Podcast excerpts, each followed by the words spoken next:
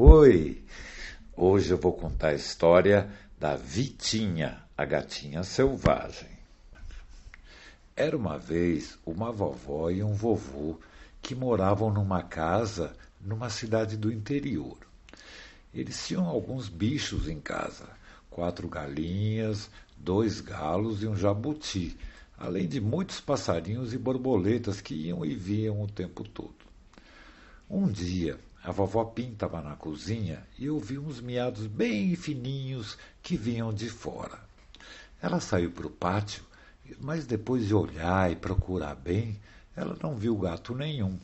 E os, os miados pararam, ficou só um silêncio.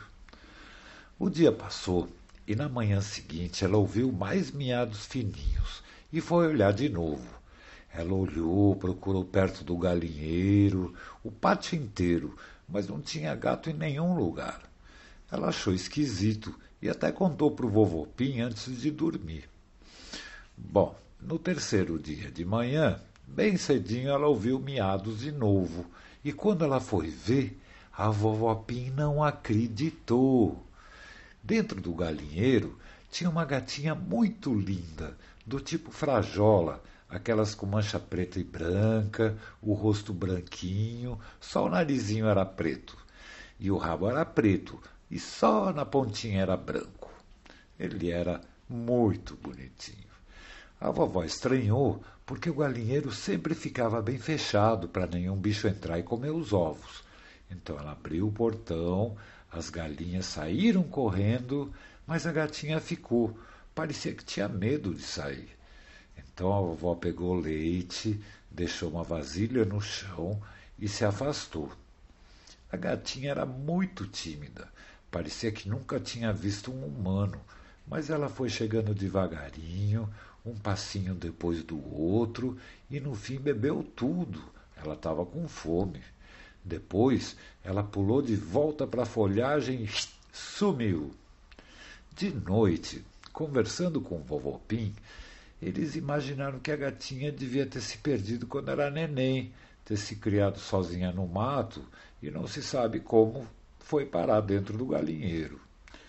Nos dias seguintes, ela aparecia todas as manhãs e, com muita paciência, a vovó conseguiu pegá-la no colo, fazer carinho, começou a dar leite e ração, e a gatinha foi ficando cada vez mais amiga da vovó.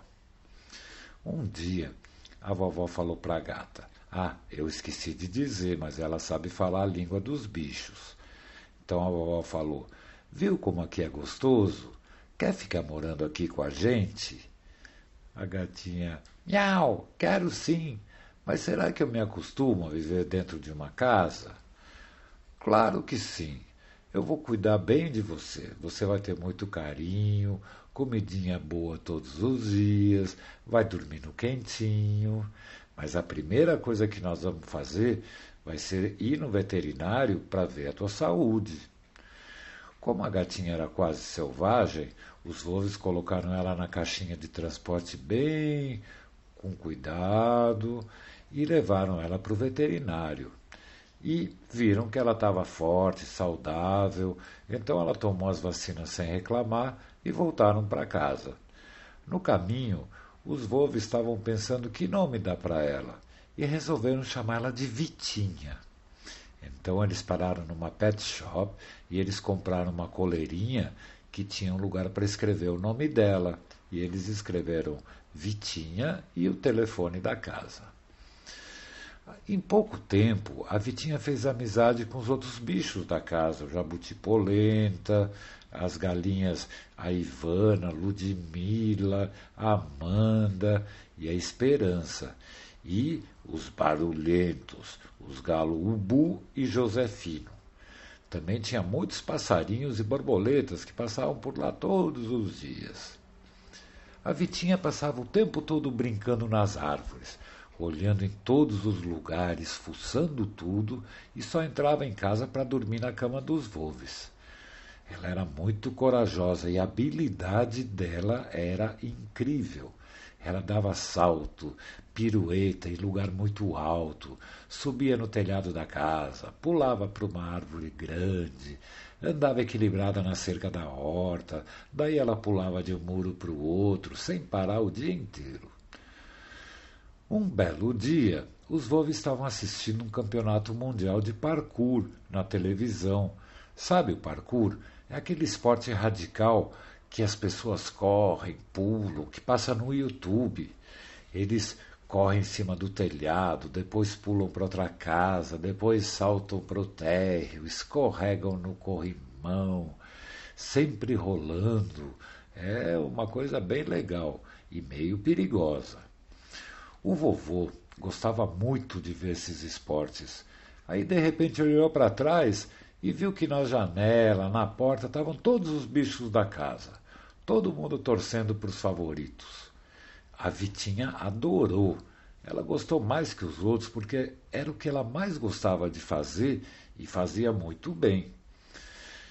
Aí até que chegou uma hora que o vovô viu que a torcida era tanta que ele usou a língua dos bichos e pediu: por favor, façam menos barulho, porque senão eu não consigo ouvir. Aí Todo mundo continuou assistindo na boa. No dia seguinte, a Vitinha ficou pensando sem parar na corrida de parkour. E então ela teve uma ideia: fazer uma competição no jardim com todos os bichos. Aí ela foi falar com a vovó. A Vitinha falou: Sabe, vovó, eu pensei em organizar uma prova de parkour aqui no jardim, com todos os meus amigos. O que, que você acha? A vovó falou: Ah, vocês gostaram no campeonato na TV, né? Bem que eu percebi pela torcida e o barulho que vocês fizeram. Mas pode fazer sim, é uma ideia ótima. A Vitinha ficou muito contente, juntou os amiguinhos e contou a ideia. Vocês lembram do parkour de ontem na TV? A vovó deixou a gente fazer uma competição aqui em casa. Quem vai querer participar? Aí todo mundo, eu, eu, eu, eu, eu. Todos queriam participar. Aí a Vitinha falou: então preste atenção, que eu vou explicar como vai ser a corrida. Ela começa na garagem, aí tem que correr pela grama, subir duas, duas cadeiras, depois tem que rolar, subir no banco de cimento, daí saltar numa árvore, depois correr até o gira-gira, fazer cinco giros, depois pular no chão, correr até chegar na garagem de novo. Aí é a chegada. Se vocês entenderam tudo? Aí o galo Bu falou: eu como eu sou o galo mais velho da casa e acho muito cansativo. Acho melhor o Josefino ir no meu lugar. A galinha Ivana falou: Cocorocó, acho muito perigoso. É melhor ficar só na torcida. E se a Esperança quiser ir no meu lugar, ela pode. A galinha Amanda falou: Eu não vou, eu não quero estragar minhas unhas, cococó. A galinha Ludmila: Eu acho que eu vou estar tá muito cansada, tô fora. E o jabuti polenta falou: Eu gostei da ideia. Todos acham que eu sou devagar, mas eu nunca desisto. Tenho meu casco para rolar no chão e posso esticar minhas pernas para ficar bem alto. Eu até acho que eu vou ganhar.